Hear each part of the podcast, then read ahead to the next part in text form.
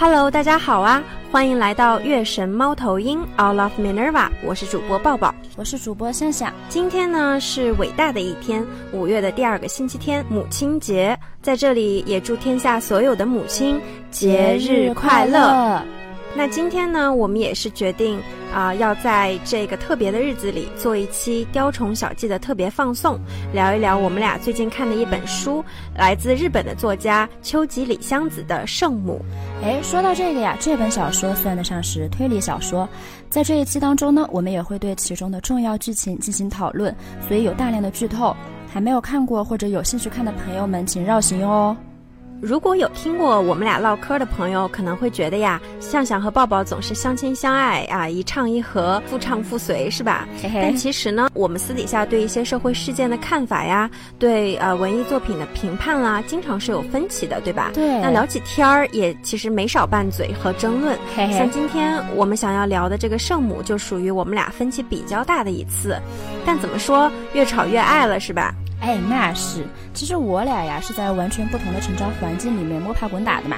当然，这些后天的经历都不说了。我甚至觉得我们俩可能先天的很多行为与思考模式就是不同的来着。话说第一次和抱抱拌嘴之前呀，我可是特别心虚的嘞，因为我一向觉得抱抱骂人的时候魅力无边，嘿嘿，甚至一开始对他起了勾搭之心，就是单纯的觉得这个女人哇哦，骂得太深得我心了。那我自己呢，其实性格相对而言是有点怕的那种，很长一段时间我就是那种非常怕伤到别人的心，非常怕让别人不开心的人。有人说一段话，哪怕其中只有半句我觉得有道理的观点，我可能都会直接同意。但后来我发现，在抱抱这里呀，我从来都不需要担心这些。哎，当然他在我这里也是完全不需要担心啦。说实在的，挚友之间的所谓争吵呀，压根儿就不需要谁说服谁，重要的是带来 inspiration 以及了解不同人的观点与生活。没错，完全没有必要去企图说服或者非要争个高低对错，是吧？对。有的时候其实呢，就只是关注的点有差异罢了。嗯。而且其实从结果上看呀，啊，我俩大多数时候夫唱妇随嘛，归根结底还是虽然我们选择的过程路径可能大相径庭，最后呢却是殊途同归。其实有一颗好的心才是最重要的。哎，今天是母亲节嘛，不可避免的，咱们得聊聊母亲这个角色。哎，你觉不觉得似乎所有的地方都在讴歌伟大的母亲呀？对，你看，就是咱们打小听的那些故事里，有名的伟大母亲的形象多的数不胜数啊，孟母三迁啦，为了小孩的成长环境去精心的挑选邻居，嘿 嘿，现有高价买学区房，对，还有多少父母都有干预过小孩子的交友，甚至有老师会在家长会跟我妈妈打报告，说我跟坏孩子交朋友影响成绩之类的，我觉得也有点这个意思。还有岳飞的妈、陶侃的妈，中学语文。课本里面史铁生秋天的怀念，普通人的深厚的母爱也更典型、更常见。呃，操劳隐忍啦，小心翼翼啦，在年轻的时候就废了双腿的史铁生面前，连跑、跳、蹦这一类的词都不敢说。嗯，总之各种。故事里面刻画颂扬的都是比较正面的，或者说比较称职的母亲角色，而且这些角色大多数都是奉献的、牺牲的、不求回报的，甚至是苦的。嗯，那母亲们这种无偿、无限、无私的爱，在古今中外，仿佛都不约而同的成为了一种意象，一个共同的身份，被大家投射以类似好母亲或者说合格的母亲的要求。那在这种要求之下，母亲。简直都不像是一个个活生生的人了，几乎都成为了神，成为了圣母。我觉得这也造成了女性呀，在现实生活中，在真的成为了母亲之后，会有一种身份转换带来的巨大的心理的不适应感，而这种不适应其实是很自然的。但是有太多的事情呢，又无法宣之于口，这也是为什么就是很多女人都是被说是啊，大家都是这么过来的。那公序良俗和历来的刻板呢，都加剧了女人的这种心理压力。没错，而且我非常讨厌的是一个听起来特别感人的概念，那就是女子本弱，为母则刚。这个概念中说的所谓的弱，不过是女性身体上的弱，或者说性格上有些娇气，甚至还是在接受了规训之后后才有的这种弱。而为母则刚的刚呢，不过是在说母亲为了保护孩子可以付出一切，以前不需要做的那堆杂七杂八的事，现在都可以好好做了。可是这真的是刚和弱吗？实际情况，我觉得恰恰是相反的。在我看来，女性身上的灵气、生命力、想象力、胆大妄为、坚固的内核，甚至呀，我们刚刚所提到的那个所谓的娇气，说白了，很多时候娇气它也只是随手拒绝自己不想做的事而已。这些在文明时代非常重要的墙，在成为母亲之后，只要不用力去扭转，大多数的普通人都会失去。那为了孩子一再妥协，做自己本来不需要做的杂事。大部分脑子都用来思考后辈的吃喝拉撒，甚至一辈子痛苦的面对一个不合格甚至暴力的伴侣，这些当然也确实让人非常感动，非常苦。可是如果大家管这叫刚的话，那我无法苟同。那尤其是咱们也差不多到了社会意义上该考虑孩子的环节了，是吧？这方面的疑问呐，真的是非常非常多。对啊，咱们两个就是 late twenties 啊，就是一个咱们的朋友啊、同学啊，都陆续的选择了要进入婚姻、要成为母亲的阶段。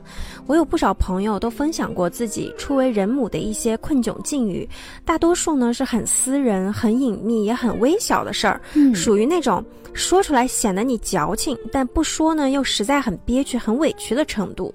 那这一切呢，又恰好被很多人描述成了所有母亲都是这么过来的，哎，不值得大惊小怪的处境。对，哎，很多事儿啊，我觉得不管是多少的母婴相关的书籍啊、视频，不管你怎么样的去提前学习，都难以补足的，非得要自己去亲身经历了一番才能够明白一二。可大家也不要忘记了，新手妈妈们也是第一次当妈妈呀。对呀，所以今天我就想起来一些经历嘛。当然，我今天所有举的例子当中的苦，都是对女性而言，简直是微不足道当中的微不足道的那种。哎，就比如光说我们好不容易睡着了，半夜被吵醒这件事情哈，我觉得已经够糟糕了。其实我现在还记得，在我形成了相对健全的观念之后，有一次和我妈妈住在一间屋子的经历。那天我正好失眠了，完全没有睡着，结果发现我妈妈的睡眠和我那天大差不差，睡着了一会儿就醒过来了，如此反复。第二天我就说，哎，我俩还挺有缘的嘞，昨天都睡得不好。结果她就告诉我，她每天都是这样呀，没有什么呀。这是一件让我非常难过、伤心的事情。我知道他并不是一开始就这个样子，他也从来不会提这些，更不会说是因为我小时候怎么怎么样导致了他无法入睡。那当然，我确实算是一个乖孩子嘛，除了婴孩时期都没有主动惹过什么事儿。但想到以前我生病多频繁呀，睡觉可以从头滚到尾这些事情，那其实他睡眠差的根源也没有什么难猜的呀。那很多女性为什么从年纪轻轻开始睡眠就如此紊乱？我们有去追究过吗？由垃圾睡眠带来的思考乏力、外貌下滑、性情暴躁，就更没有人追究了。只有人，嗯，看到表面，在对此进行无穷无尽的恶意苛责，甚至羞辱。而这只是某个方面中的其中一个小点而已。那身体的损伤呢？起码大家还要提一下。这个明明挺严重的问题呀，甚至变得无人在意，真的挺恐怖的耶。你刚才说到睡眠这个地方呀，我也想到了我身边的一个小故事。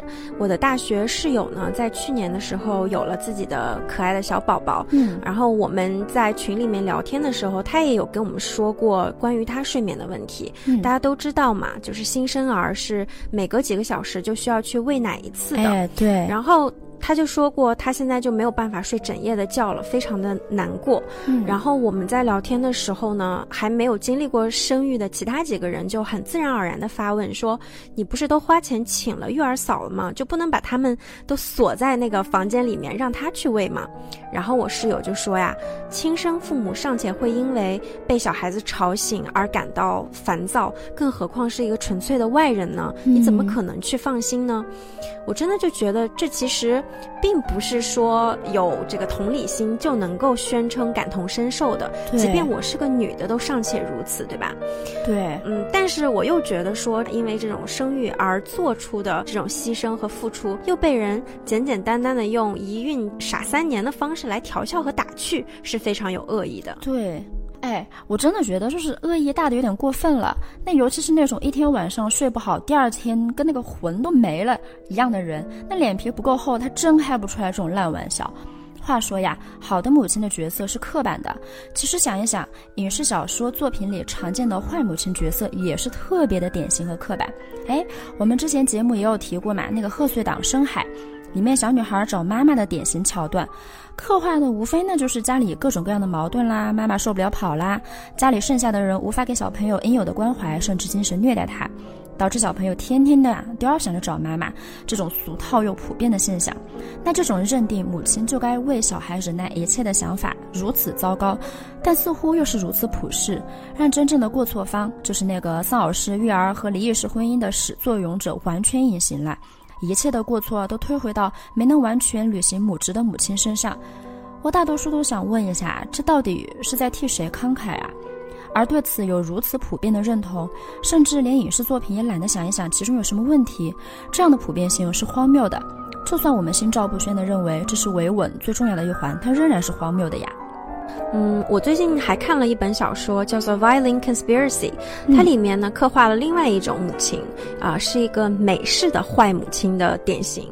啊，写的是说一个离异的母亲把跟前夫生育的长子当做账单支付工具，她不支持长子的音乐理想，而是企图逼他去早早的打工养家，来养她跟她新丈夫生育的双胞胎。哎，这种刻画也非常的有恶意，乍一看呢，就是为了让啊读者来认定这个可怜的男主啊有一个过分的不爱他的妈妈。对，但实际上你再仔细的想一想，这本身就理应跟这个母亲。亲共同抚养孩子的另一个人，也就是说，她的前夫还有她的新丈夫，是吧？他们这两个丈夫又美美的消失了，不是？对啊。可笑的是啊，他的这种写法貌似只是为了要表达男主在追求音乐之路上的艰难而已，很难说不是这个男作家下意识的刻板印象了。对我真的觉得就是又典型又搞笑。更不要说在诸多有名的社会案件中，公众其实对一个缺席的爸和一个过度操心的妈之间也是有明显的好恶倾向的。对，管少了呢，就是不爱小孩的坏妈妈；管多了呢，就是压抑小孩子天性的坏妈妈。这缺席的爸反而是纯洁如一朵天山雪莲花了。那在这里，我就又要借用鲁迅他的经典诘问了：从来如此便是对的吗？那今天呢，我们想要聊的圣母这个故事啊，就是从女性的视角下对女。性困境的一次细致描摹，东亚特有的文化呢，更加使母爱的深邃显得压抑了。对，没错，圣母中的主角团呀，就是非常非常典型的母亲，而其中的所有女性又都是那种典型的倒霉却常见的东亚女。小说故事呢，其实特别简单，它从宝奈美因为不孕而开始，她为了有一个小朋友啊，辗转各处进行治疗。治疗的途中，丈夫不闻不问，甚至泼冷水。而所谓的家人，在她有了孩子前后呀，完全是两副面孔。可是，好不容易求来的小姑娘还没有成年就被渣子强暴，导致怀孕。明明是阳光又乐于助人、见到能力相当强悍的女孩，却又为了保护自己因强暴诞下的女儿，杀死小女孩身边的那些威胁因素。而宝奈美呢，也不得不暗中为他们善后。整个情节呀都非常的压抑，说压抑也是因为她实在是太真实、太随处可见了。这宝奈美她难以怀孕，被她婆婆挖苦说种子虽好，地却不行，说她是不下蛋的鸡。嗯，那她频频的去参加治疗，导致家里的经济都不太行了。所有人，包括她自己，都觉得这是她自己的过错。对，那千辛万苦的怀上了孩子以后呢，她松了一口气，而她的老公开始。帮忙做家务了，以前只会挖苦她的婆婆也改了态度，过来帮忙。哎，这真的就是在东亚文化下被赋予传宗接代任务的女人所面临的窘境。哎，不孕居然变成了一种罪。哎，对，话说宝奈美她得的不是那种多囊嘛，我就老想起我自己的经历啊。其实外人看来，我基本上就是那种顺风顺水的女的，然后在性缘关系里面也是从头到尾都特别无法无天的那种。但是呢，我以前身体不好嘛，然后又太瘦，去生去医院随便看一个病哈，都能遇到一个医生，他专门把我拉到一边，说你这可能是多囊，以后可能没法生孩子，那这辈子怎么办呀？还加了一句，我这是真心为你好。我觉得可能大多数女性都或多或少会遇到类似的情境，但那次是我第一次遇到，我就觉得一头冷水给我浇下来，整个人都受到了羞辱。十八九岁的年纪，真的不能明白这种否定自己的人格、把人当胎气预备役的做法，而这种被践踏人格的经历，在大多数女孩的经历中什么也不是呀，在女性的苦难中根本排不上号。所以我觉得现实真的是更加扭曲、更加变态的。那圣母中的这种描绘也是如此恶毒，如此真实。大多数的不孕，它到底是种子烂还是地不行？那什么时候有些人才敢正视呀？对传宗接代像绝症一样的自恋和迷恋，到底是谁才有啊？有的人为什么每天以自己体力更好为理由，侵占各种资源，做一个家务却叫帮忙？我想，但凡是自然生长起来的人，或者说一切活着的生物，都应该会大惑不解。那其实说到圣母这个书里面的这个细微的描写啊，最窒息的还是她屡败屡战的试管婴儿这里是吧？哎，真的真的，我们随便看几句描写哈。啊，我也要检查吗？为什么呀？跟我的血有关系吗？静夜想要孩子，也积极的说要跟来医院，可她因为怕打针，就嘀嘀咕咕的发牢骚。宝奈美也讨厌抽血和打针，但之后每个月都得抽好几次。哎，还有一个情节，检查了这么久呀，静燕啪啦啪啦地翻着杂志，悠闲地说：“检查很疼，疼得差点晕过去，还吐了，两侧输卵管都有问题，看情况也许得做手术。”宝内美一口气都说了，静燕嗯嗯的点头，却轻描淡写的说：“不就是为了让医生给治疗才来医院的吗？”甚至还打断他：“啊，对了，我的精子呀，说没问题。”静燕自豪地说。鼻孔都张大了，紧接着他又说了一堆相关的废话，而宝奈美呢再次表明自己的疼痛之后，丈夫却像在说什么重大事件一样说：“哎呦，我今天射精的时候很疼呢。”随后又开始猥琐的笑着，滔滔不绝的聊起里面播放的色情片。而宝奈美第三次提到我受了那么多苦的时候，他居然回道：“嗯，反正也死不了嘛。”直到最后已经把人给惹毛了，才生硬地说了一句：“对不起啊。”原文说：“这还是挽救了宝奈美，她并不是需要对方殷切的关心，只是需要那么一点点关切就够了。”这些描写实在是太尖利了。丈夫那么想要孩子，却完全漠视对方的痛苦，可蠢货似的大肆炫耀自己的精子没有问题，说一万遍的事他也能无视，开着玩笑哈。女主团真的就是能忍着只杀强奸犯预备役已经不错了。我看的时候，哎，当时我还是个热血的人，我真的就只想钻进去把她老公的骨灰给扬了。现实中，最可怕的是会道歉的丈夫他甚至不多，而这里对人性的洞察呀，真的非常幽微，只需要一句道歉就能挽救他。所以我一直在想，成为母亲真的并没有什么刚可言。而是不得不经常面对自己的尊严被踩在脚下，却无力不能为了自己而反抗的处境。这不是刚呀，这是屈辱，是可怜，真的是非常典型，对吧？把这种常见的自私、懦弱、爱推诿的嘴脸写得非常的细致。对，强忍发火的冲动呢不只是女主角，还有所有的女读者，真的是令人压抑，也令人的高血压。而且在故事的最后呢，也依然落回到了女人的可怜处境上，似乎她们的命运就是无法避免的，总是要受到伤害的。那从小到大。被霸凌同龄小孩欺负，但是呢，却没有办法被法律保护；被变态的陌生人欺侮，但实际上也没有真的解决办法。甚至婚后被丈夫和婆婆这种法律意义上的家人给予心理上的胁迫。最后的最后，一个母亲竟然只能以杀人的方式来守护她的孩子，这实在是悲哀的事。没错，其实我长久以来都在思考。到底如何才能真的让儿童得到有效的保护呢？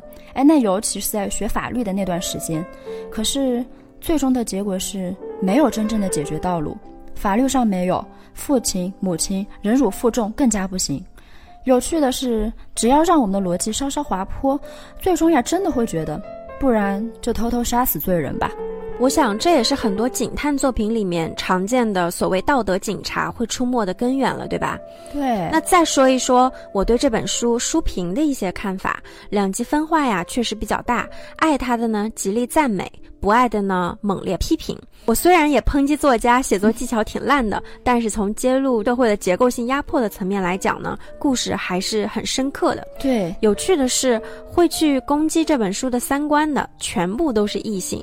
那还有人声称啊。作者可以写异于常人的三观和违背法律道德的思想行为，但是不能把动机包装成爱，这违背了他所谓的底线。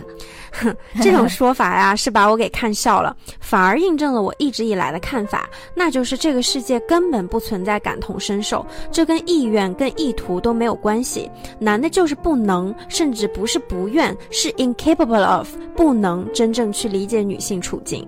对啊，对啊，那其中还有批判的声音，说什么这这里面的母爱当中有巨大的恨意，这一点怎么可能用来批判呢？怎么会不恨呢？这本书从来都不是关于母亲为爱而杀人，更不是什么赞美母亲爱小孩到杀人的地步，而是讲一个自己早已受尽伤害，发誓保护女儿不受伤害，但除了杀人别无他法的悲壮反抗呀！这是困兽无声的呐喊，只不过困兽终于被迫露出獠牙，最终形成了一个完整的杀戮循环罢了。其实加上了这些读都没有读懂，以为作者在用母爱支撑一切的评论，这个故事呀才变得完整了。你会发现，冷漠而自大并不是书里那位敬业独有的。书里唯一不压抑的地方呢，那可能就是主角团可能会逃出升天，而现实会告诉你这条路是走不通的。哪来这种好事？你们这些困兽呀，就给我困着！呃，我并不会去可怜这种既没有阅读理解能力，也没有最基本的共情心的评论背后的人。当然，我特指成年人啊，一群冷漠的人在那里表演义愤填膺，还有啥比这更滑稽的事情呀？是呀，话说咱们两个对这本书评价上面的分歧，也完全不在于利益、三观，或者是故事的内核。哎，嗯。如果要我以我喜欢的推理小说为标准来评价这部作品的话，我个人的评价是不及格的，因为我在读到大概四分之一的时候，我就完完全全可以预测到这个故事的走向和情节的发展了。而我并不是一个逻辑缜密的推理书迷，真正的推理迷可能更会觉得说这个故事太简单，简单到没有什么值得推理的了吧。因此呢，我对这本颇有名的作品的高期待，明显在阅读以后落了空。嘿嘿，其实呀，没有什么真不真的推理迷之分啦。嗯，我看的推理算是中等偏多嘛，然后我自己也写本儿，所以就想稍微强调一下，就是推理作品它有本格有变革。就比如江户川乱步的很多作品就是变革，里面甚至有很多根本就不用猜，只是重在描写变态心理的作品。那爱伦坡也有那种你推理了半天，结果居然是一只野兽 跑进来把人弄死了的情节。哎，那经常都会觉得都不能说是推理一般。了哈，简直就是离谱，嗯，但其实大师他们之所以为大师的点，其实不完全在这里啦，嗯，确实本格是显得最为正宗的，就和大家玩剧本杀的时候总觉得硬核本会高人一等是一个道理。那其实我自己，嗯，也是开始写了之后才发现嘛，作者内部他没有什么高下之分，而对玩家而言呢，其实也就是玩法不同的区别。那并不是硬核的本儿，本格的小说才是真的推理。嗯，其实圣母呢，它作为社会派推理小说，严格来说是社会派的分支，那本来就是引起社会讨论这一点大过推理嘛。所以把推理看得太重，甚至摆在很高的位置，也算得上是一个陷阱。那有时候呢，我们看上去啊，它是打着推理的旗号，蹭的是推理的热点，但其实说不定是推理在蹭着其他的元素，给自己增添深度呢。那就算把派别暂且放在一边儿，我看日本文学看的不多，读完以后也本能的觉得说这个作家是什么写作新秀。结果向向跟我说什么呀？说他已经出道十年了，我立马就觉得不太好。他顶着女性主义的光环写故事，但比例真的是 inferior，让人觉得有点抱着热门社会议题和身份去宣传、去吃红利的嫌疑。对我来说，我的不喜欢主要是两个点，一个是这个作品它确实是打着推理小说的旗号而宣传的，一大卖点就是所谓的鬼序。那讲道理，你起码应该要能蒙骗得住读者的是吧？但是这个。故事本身就不是什么复杂离奇的案件，读者很快就能或者说被迫就意识到这个作者的写作意图了。那我就有那种饭都被喂到嗓子眼儿了，他还非要声称说啊我又没喊你张嘴啊的刻意和生硬的感觉，这就是脱裤子放屁。那其实我对鬼畜这一块也不算是特别满意来着，我的点在于就是。大部分嘛，他的鬼畜都是用来写伦理关系和性别误区，那这确实有点太狡猾啦。虽然后来我又去考据了一番哈，应该说所有靠单独一个叙述性轨迹支撑全篇的，它都是这样，嗯，也都是毁誉参半嘛。于是回想一下，果然就是比如说像深水梨一郎啊、早坂令啊，他们的鬼畜都是碎片化的。哦，那行吧，我可能就是平等的找所有那种用一种核心鬼畜支撑全篇的作品的茬儿吧。那当然，嗯，它也有细腻的地方。从阅读体验本身来看，虽说挺早就能识破它，但识破之后发现它原来从第一个字儿就开始在鬼畜，这种阅读体验呢，也算是比较奇奇妙的。当然，我觉得这也不算顶着女性主义光环吧。啊，这个故事虽然挺简单，但整件事呢，它其实只能是由此情此景之下的女性做出来的。嗯，这是它的根本，而不是表面，所以也算得上是真诚吧。好吧。那另外一个我不太喜欢的点呢，就是叙事上面的了。这个故事里面呢，出现了完全没有用途的警官们啊。当然了，他也刻画出来了一个很飒爽的女警官古奇，她她反击了男警官脱口而出的荤段子调侃的情节。嗯，但是就这个人物的存在。仿佛单纯就是用来指出说，美女在职场上就是会遭遇语言骚扰的，很恼人，然后就没有然后了。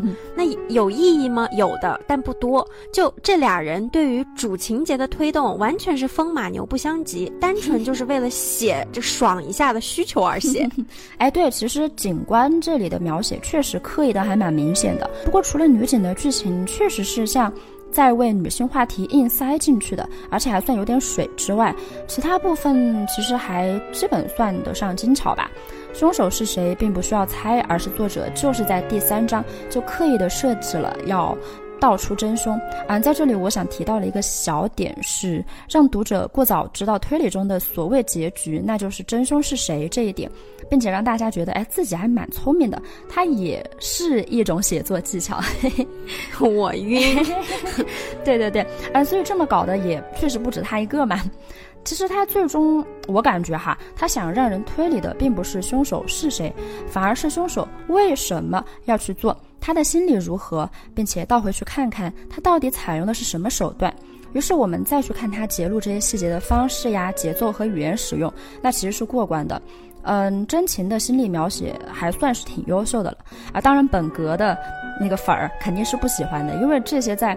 这样硬核的推理里面，其实重要性并不大，但是在一些人的心里呢，这些内容才是真相中的真相。哎，再简单点说嘛，这个就是跟不能因为软科幻，就是说它是烂科幻嘛，蹭科幻的热度是一个道理。总之呢，我是觉得一个作家写了十年的故事了，还能写出这种莫名其妙的角色和很突兀的情节，我是不太能接受的。更何况你还要求我一个读者去因为这故事的主旨和核心足够起到了一个发声和揭露的目的了，就要我对他宽容，就得降低他身为一个作家的本质要求。我觉得那只会变相的去鼓励他在下一个十年继续写烂作品。要不然你干脆试试去写纪录片算了，别写推理小说。了，我的天！当然了，市场里呢，确实也充斥着众多的烂故事和烂剧本。东野圭吾啦、史蒂芬金啊这种高产的畅销作家，也有写写的极烂的作品大肆发售，是吧？但如果大家一旦开始向下比烂，或者比谁相对而言没那么烂的话，那就真的没有意思了。嗯，其实是这样。嗯，不过比例方面的话，与其说它是吃着女性主义的红利，所以写法不精也能受欢迎，倒不如说是因为它借用了女性主义，所以我们这些更关注这方面的人会对此更加苛待。嗯，包括我看你的疯狂辱骂哈，他似乎也带着一种经理讨屎的感情，对于。就是永远能在屎里逃出金的我们两个而言，哈，能有这样的指摘，其实大前提正是我们本来就已经肯定了这个作品。哎，话说我对产出烂作品也是有一些不同的想法的嘛。这很多时候对于女性主义作品，我们其实是会有点关心则乱，觉得不能把它捧着，害怕这样会带来糟糕的后果。但是如果呢，只是把它当做万千主题中的一种，会不会要舒服一些呢？哎，其实呀，很多话题刚兴起的时候，作品它也是粗制滥造的。但由于它新或者说特别，大家还是会忽略它很多的缺点。其实我自己的看法就是一直很 consistent 嘛，就是有总比没有好。这也是当时《流浪地球》当时一哈被骂的时候。我看着它瑕疵巨多，但是还是坚持觉得它特别有意义的原因。那女性主义主题，那尤其是在东亚，质量它固然是重要的。但是我们现在甚至还只是处于写出事实就要受到莫名抨击的地步，那简直是举步维艰。所以一定要先有人试水，再一步一步来。哎，至于烂不烂呢，蹭不蹭热度的，其实文法执着但是真挚的，我们是能看出来的。那文法成熟但是拿女性主义镶金的，我们也能看出来，其实问题不大嘛。在未来呢，到了女性话题类的作品已经普遍的跟言情小说一样的时候，再猛烈的抨击也为时不晚吧。现阶段还是要鼓励所有人都写起来，就算是有蹭热度之嫌，那无数人蹭着蹭着，女性主义也变成主流观点了。这个趋势是妙的，嗯，去追捧可能只是特别而非优秀的作品，也不过是小小的反一下那长期以来的抑制女性写作嘛。现阶段呢，除了矫枉过正，好像也别无他法。哎，没错。不过意义是意义，瑕疵是瑕疵。那该喷的我还是要喷的。在我电台这儿，你就得听我的。嘿嘿嘿，你不要太可爱。显然我们都没有在听对方的。算不算好推理和这部作品本身是否值得，或者说如何被严肃的来讨论是两码事儿，对吧？嗯，对。而且其实能引起很多严肃的讨论呐，其实就很有意义啦。不过说到底，叙事上面的东西喜不喜欢，完全是读者个人的审美和快感产生方式的差异造成的。大家听个热闹就完了。嗯，那其实女性的崛起真的是很近的历史。对，正如本期节目我选择的 BGM 里面这个 Amy Beach 女士，她就是在一八九几年才写作出。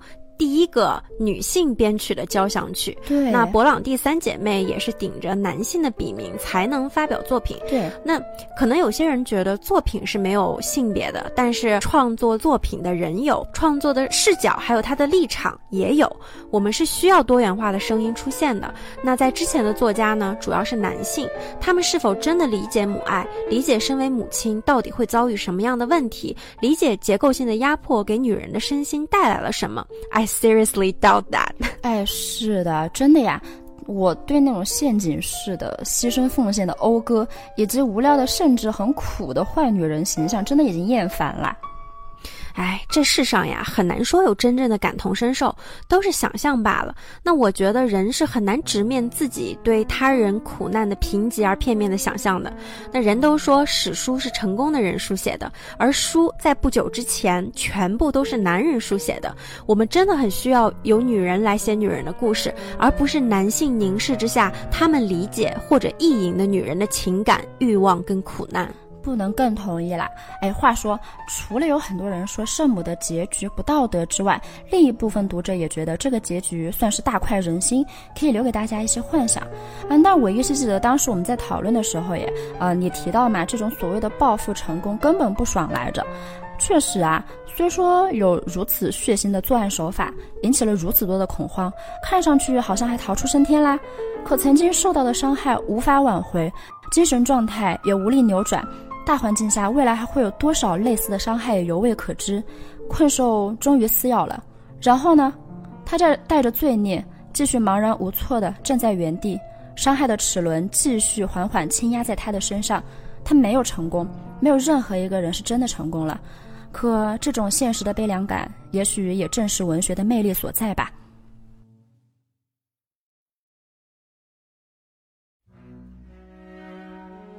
那好啦，本期我们关于母亲节的特别放送就先告一段落啦。呃，感谢听众朋友们聆听我们相报 CP 的嬉笑打闹。哎，讲真的，我今年啊自己的工作比较繁忙，看小说的时间真是少之又少。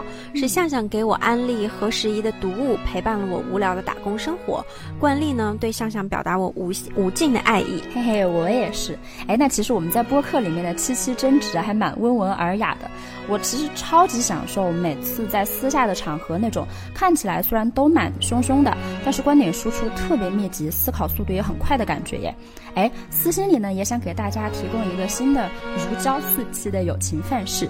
哎，那最后在母亲节来临之际，我们当然还是要祝福每一个母亲节日快乐，祝还在水深火热中的妈妈们能尽量的做自己。哎，实在没有什么希望呢，也要好好睡觉。祝后辈已经步入人生下一个阶段，自己呀基本已经自由的妈妈们，可以不要视自己的天赋与能力为累赘，不需要将发散自己的灵气当做啊我在努力，我好累，更可以意识到自己的年龄虽然增长了，但真正的青春现在才终于开始。好啦，那本期节目就要跟大家说再见了。欢迎大家在苹果 Podcast、喜马拉雅以及小宇宙上订阅收听我们的节目，也欢迎大家关注同名微博、微信公众号以及小红书来找我们玩耍。哎，如果大家喜欢我们的节目，还请多多支持我们，为我们点赞、留言和分享。也欢迎大家私信投稿你的心爱之书。月神猫头鹰，你的通勤小伴侣和睡前激情聊天对象，我们将会努力保持双周周末更新，让我们下次再见，拜拜，拜拜。